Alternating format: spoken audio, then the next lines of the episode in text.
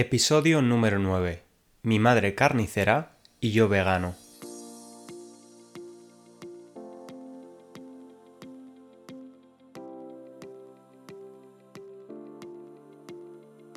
Hola de nuevo a todos los fieles oyentes de Spanish Language Coach y bienvenidos a los que escucháis por primera vez el podcast.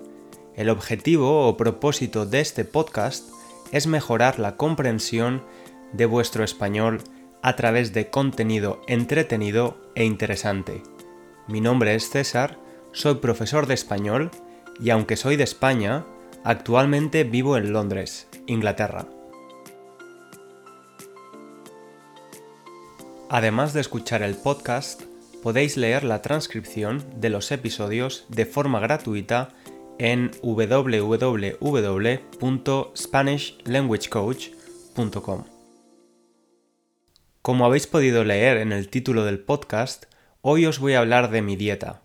Hoy voy a hablar un poquito más de mí y de la razón por la que sigo una dieta vegana desde hace más de un mes. Soy vegano desde hace unas 5 semanas, pero anteriormente había sido vegetariano durante cerca de dos años. Por otra parte, mi madre ha sido carnicera durante muchos años. Para los que no sepáis lo que es un carnicero o carnicera, es la persona que vende la carne, normalmente en una carnicería, en un mercado o en un supermercado.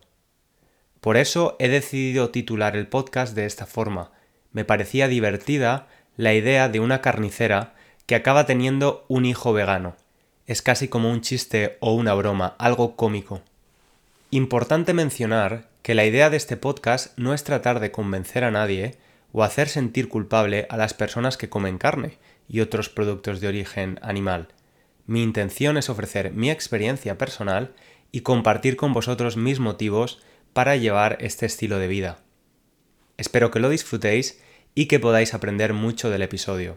He de decir que no solo tengo una madre carnicera, mi madre tiene ocho hermanos y siete de ellos se dedican a la industria de la carne. Algunos son carniceros, como ella, o son propietarios, es decir, tienen la propiedad de su carnicería.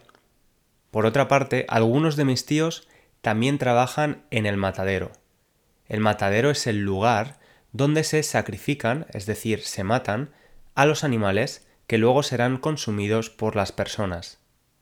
Hablamos de pollos, cerdos y cochinillos. El cochinillo es la cría o el bebé del cerdo.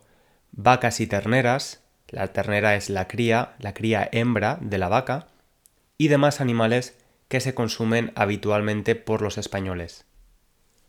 Como veis, mi familia está muy conectada con la industria de la carne, y eso me ha permitido dos cosas. Por un lado, durante gran parte de mi vida he tenido la oportunidad de comer carne de muy buena calidad, ya que mi madre seleccionaba las mejores piezas para traer a casa.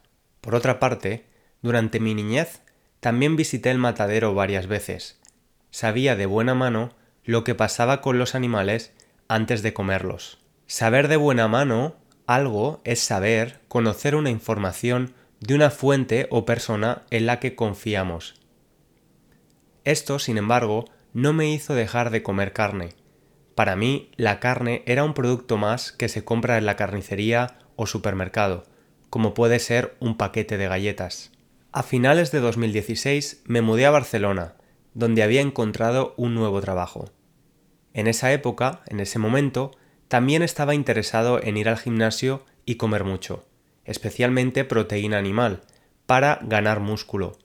Quería ganar masa muscular y estar más fuerte. Desayunaba una tortilla de 5 claras de huevo.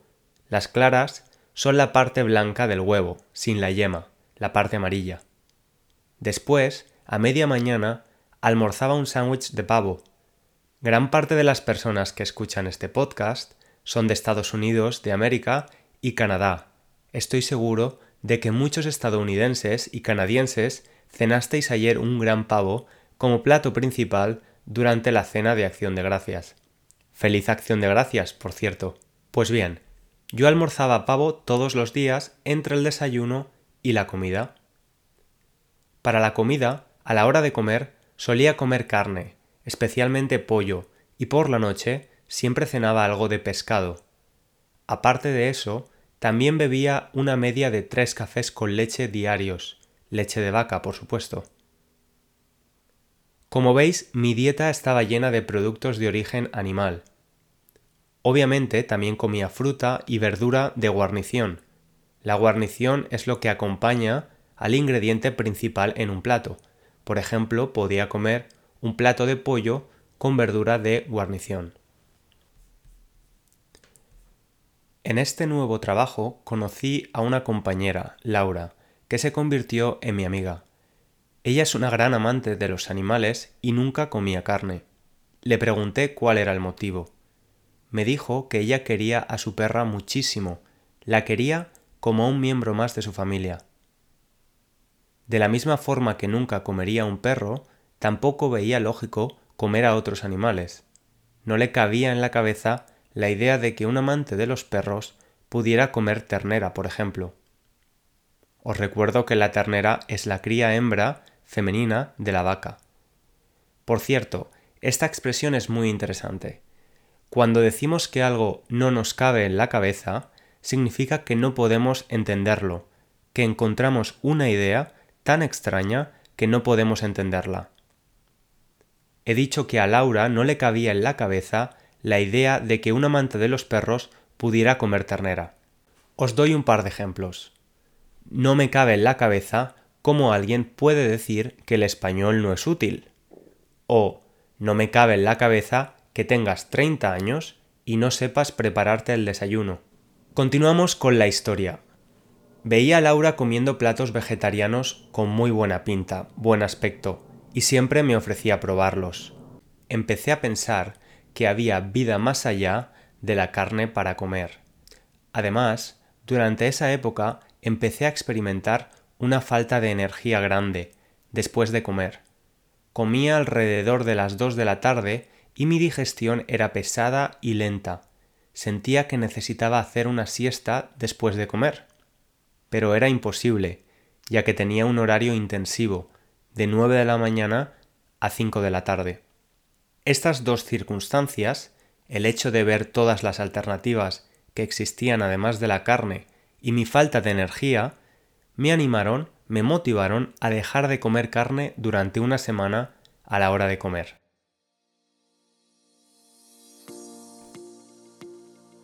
Y bueno, este episodio de podcast se está alargando más de lo esperado, así que he decidido crear dos partes.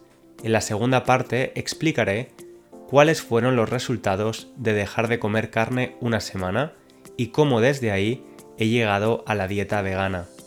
Recordaos también que me podéis encontrar en Instagram, mi cuenta es Spanish Language Coach, allí encontraréis trucos y técnicas para estudiar español y manteneros motivados.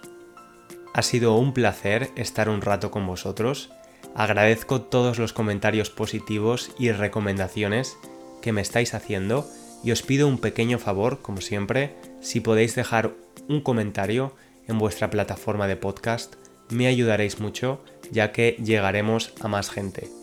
Un abrazo y hasta la próxima.